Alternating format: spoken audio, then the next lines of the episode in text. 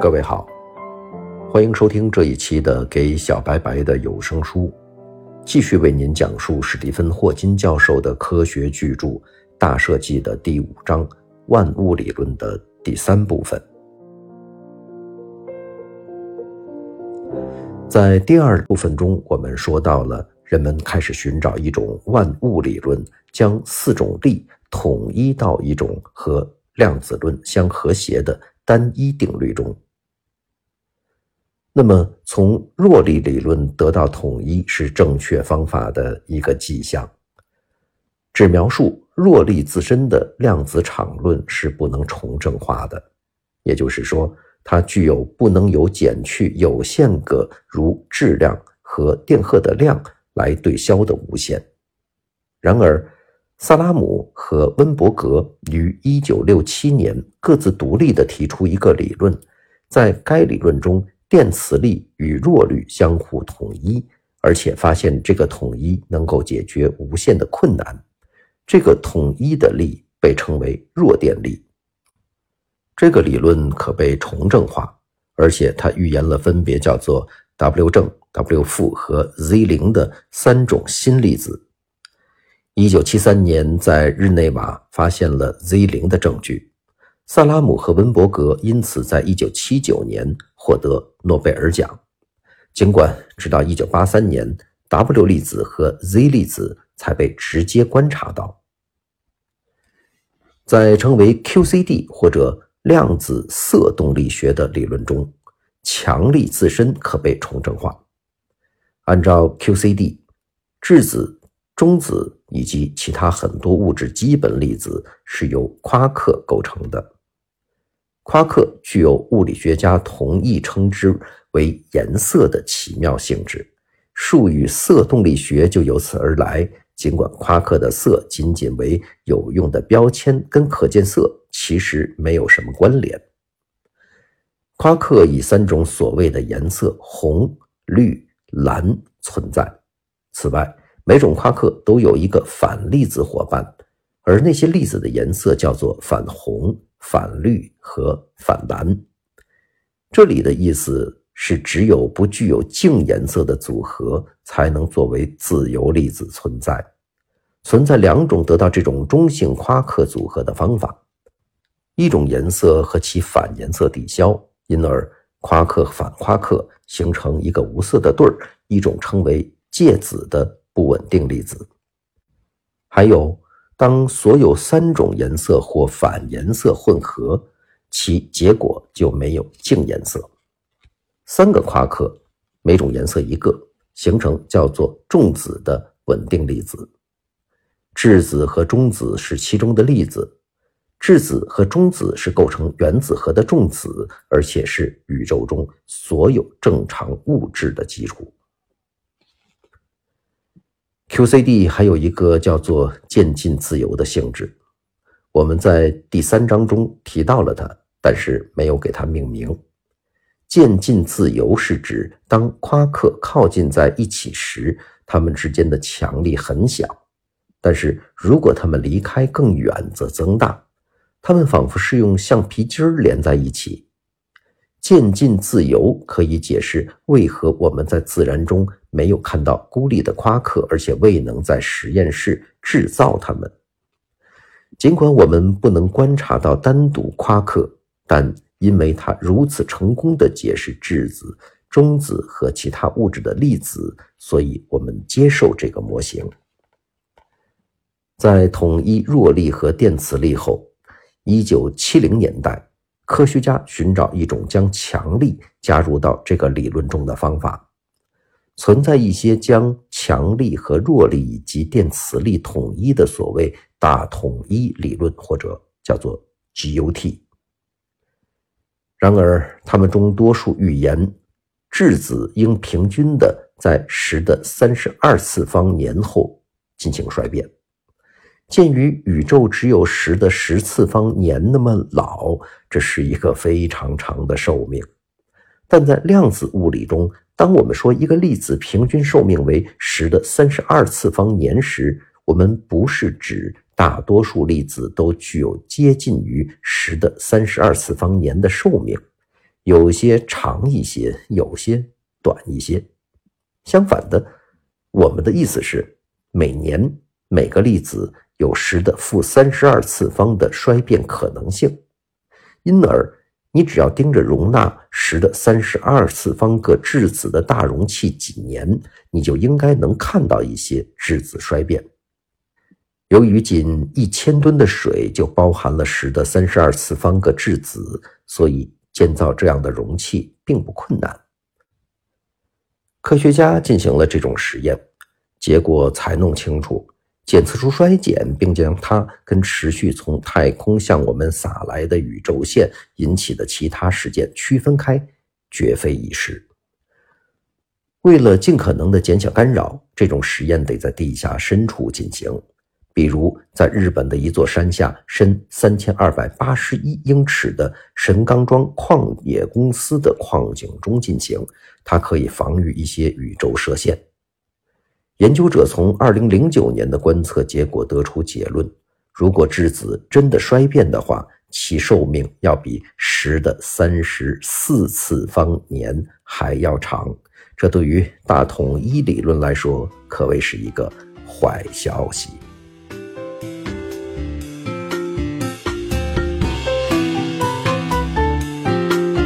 由于更早的观测证据也不能支持 GAT。大多数物理学家采纳称作标准模型的特别理论，它包含弱电力的统一理论和作为强力理论的 QCD。然而，在标准模型中，弱电力和强力分别作用，而未被真正统一。标准模型非常成功，并且和所有现在的观测证据相符合，但。因为除了没有将弱电力和强力统一外，它还没有纳入引力，所以终究是未尽如人意。将强力和电磁力以及弱力融合在一起，也许已被证明是困难的。但那些问题同将引力与其他三种力合并，或仅创立一个独立的量子引力论相比，可谓小菜一碟儿。创立量子引力论被证明如此困难的原因，必然与我们在上一章中讨论过的海森伯原理有关。尽管并不明显，但从这个原理推论开去，结果表明场的值与它的变化率起着和粒子位置与其速度同样的作用。也就是说，其中一个越精确的被确定，则另一个只能更不精确的被确定。其重要的一个推论是，不存在像空虚的空间这类东西。那是因为空虚空间意味着，无论是场值还是它的变化率都恰好为零。由于不确定性原理不允许场和变化率都是准确的，所以空间永不能空虚。它可拥有一个最低能量的态称作真空，然而那个态。遭受到所谓的量子颤抖或者真空涨落，即量子和场不停的出现并消失。人们可将真空涨落认为是许多粒子对在某一时间一起出现，彼此离开，然而又回到一起并相互湮灭。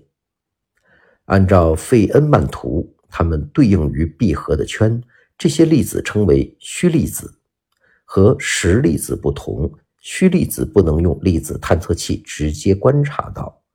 然而，它们的间接效应，诸如在电子轨道上的能量的小改变，是可被测量到的，并和理论预言一致到惊人的准确程度。问题是，虚粒子具有能量，而且因为存在无限数目的虚粒子对，它们就会拥有无限的能量。根据广义相对论，这意味着他们会将宇宙弯曲到无限小尺度，这显然没有发生。这个无限的困难类似于在强力、弱力和电磁力理论中发生的问题，除了在那些场合重正化消除了无限，但在引力的费恩曼图中的 B 圈不能被重正化吸收掉。因为在广义相对论中没有足够多的重正化参数去消除从理论来的所有量子无限。因此，我们拥有一个引力理论，它预言某些量，诸如时空曲率是无限的。这个理论无法开动一个可居住的宇宙。那意味着获得一个切合实际的理论的仅有可能性是所有的无限以某种方式对消掉，而不用求助于重正化。一九七六年，人们对这个问题找到一个可能的解决办法，它称作超引力。加上这个前缀“超”的原因。并不是因为物理学家以为这个量子引力论是超级理论，可能真的行得通。相反的，超是指这个理论拥有的称为超对称的一种对称。在物理学中，如果一个系统的性质经过某种变换，比如在空间中旋转或取其镜像的情况下不受影响，则它拥有对称。例如，你把一个甜面包圈翻过来，它显得完全相同。超对称是一种更微妙的对称，与通常空间的变换没有关系。超对称的一个重要含义是力粒子和物质粒子，因此力和物质实际上只是一个同样东西的两面。实际的讲。那意味着每个物质粒子，例如夸克，应该具有一个粒粒子的伙伴粒子；而每个粒粒子，例如光子，应该具有一个物质粒子的伙伴粒子。因为人们发现，从粒粒子币圈引起的无限是正的，而从物质粒子币圈引起的无限是负的，这样。在理论中，从粒粒子引起的无限和从其伙伴物质粒子引起的无限趋向于抵消掉，所以超对称具有解决无限的问题的可能性。可惜的是，需要通过计算找出在超引力中是否存在任何留下的未被对消的无限。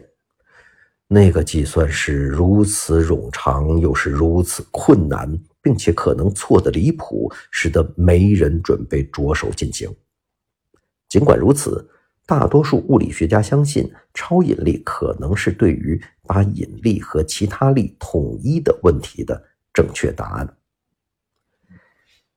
你也许会以为检查超对称的成立是一件容易的事儿，只要检查现存粒子的性质，看它们是否配对儿，不就好了吗？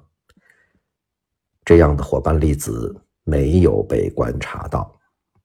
然而，物理学家做过的各种计算表明，对应于我们观察到的粒子的伙伴粒子应该是质子质量的一千倍那么重，或者更重。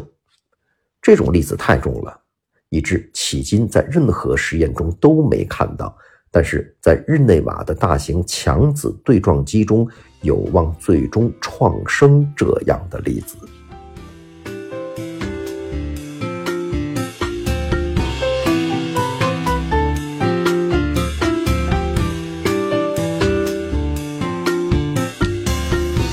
超对称的思想是创造超引力的关键，但此概念实际上是多年前一些研究所谓弦论雏形的理论家创造的。根据弦论，粒子不是点，而是具有长度却没有高度或宽度的像无限细的一根弦的振动模式。弦论也导致无限，但人们相信。在合适的版本中，这种无限将被对消掉。它们还有另外一样不寻常的特征：只有在时空为十维而不是通常的四维时，它们才是协调的。十维也许听起来激动人心，但是你如果忘记何处去趴车，它们就会引起真正的问题。如果这些额外的维度存在的话，为何我们没有觉察到呢？根据弦理论，它们被蜷缩成非常小尺度的空间。为了描述这个，想象一个二维平面，因为你需要两个数去定位平面上的任意点，包括水平和垂直坐标，所以称平面是二维的。另一个二维空间是吸管的表面。为了在这个空间中给一点定位，你要知道这一点位于沿着吸管长度的何处，还需要知道它位于圆周维度的何处。不过，如果吸管非常细，那么只用沿着吸管长度的坐标，你就能得到近似的非常好的位置。如此，你就可以不考虑圆周的维度。如果吸管的直径是百万亿亿亿分之一英寸。你就根本不会察觉到圆周的维度，这就是弦理论家拥有的额外维的图像。这些额外维是高度弯曲的，或者在小到我们看不到的尺度上卷曲。在弦理论中，额外维被卷曲成所谓的内空间，相对于我们日常生活中经验到的三维空间。正如我们将要看到的，这些内部状态不只是毫无声息的隐藏的维度，它们具有重要的物理意义。弦理论除了维数的问题，还受另一个令人困惑的问题的折磨：似乎至少存在五种不同的理论，以及几百万种额外维蜷缩的方式。对于那些提倡弦理论是万物的唯一理论的人而言，这是非常令人困窘的可能性。后来，大约在一九九四年，人们开始发现二重性：不同的弦理论以及不同的蜷缩额外维的方式，是描写四维中同样现象的全然不同的方式。此外，他们发现超引力也以这种方式和其他理论相关联。弦理论家现在确信，五种弦理论和超引力只是一个更基本理论的不同近似，各自在不同的情形下成立。正如我们早先提到的，那个更基本的理论称为 M 理论。似乎没人知道 M 代表什么，它可能代表主要、奇迹或者神秘。它似乎是所有这三者。人们仍然在努力去阐明 M 理论的性质，但那也许是不可能的。传统上，物理学家期望大自然有一个单一理论，这或许难以获得支持，并且也不存在以单个表述。我们要描述宇宙，可能只好在不同的情形下用不同的理论。每一种理论也许都拥有它自己的关于实在的版本。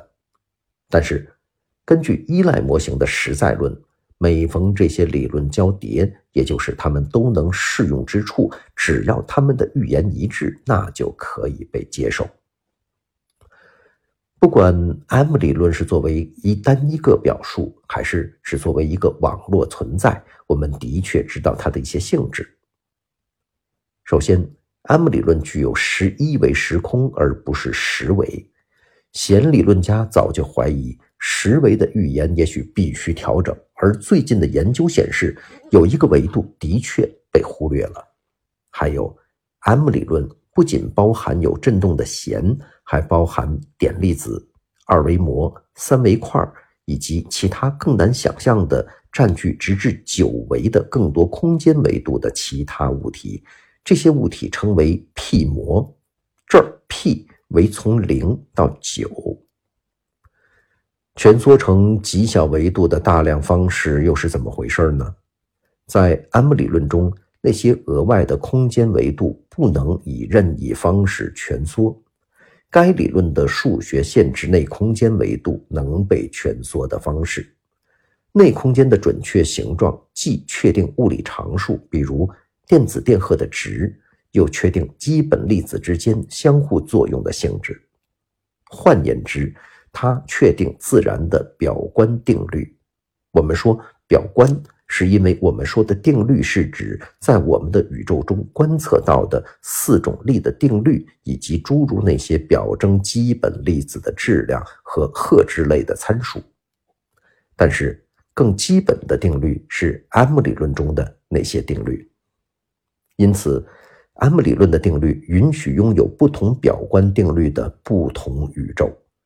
表观定律依内空间如何蜷缩而定。M 理论具有允许许多，也许多达十的五百次方的不同内空间的解。这意味着它允许十的五百次方个不同宇宙各自有各自的定律。为了体会这个数字有多大，咱们这么想吧：如果某种生物只用一毫秒就能分析为其中一个宇宙做预言的定律，并且从大爆炸的时候就开始进行，那么到今天，那个生物才研究了其中的十的二十次方个。而且那是在连喝咖啡的时间都不休息的情况下进行的。牛顿在几个世纪之前证明，数学方程能对物体相互作用的方式给出令人惊讶的准确描述，无论是在地球还是在天穹。科学家们由此相信，只要我们知道正确的理论并拥有足够的计算能力。便能预见整个宇宙的未来。后来出现了量子不确定性、弯曲空间、夸克、弦以及额外维，而他们工作的最后结果是十的五百次方个宇宙各自拥有不同的定律，其中只有一个对应我们所知道的宇宙。物理学家原先希望创造一个单一的理论。把我们宇宙的表观定律解释成一些由寥寥几个简单假设所能推出的唯一结果，这种希望也许必须被抛弃了。那我们该怎么办呢？如果 M 理论允许十的五百次方组表观定律，那我们为何落到了这个宇宙，并拥有我们的表观定律呢？其他那些可能的世界？又该如何呢？好，感谢您收听这一期的给小白白的有声书，在下一期节目当中继续为您讲授史蒂芬·霍金教授的科学巨著《大设计》的第六章“选择宇宙”。下一期节目我们再见。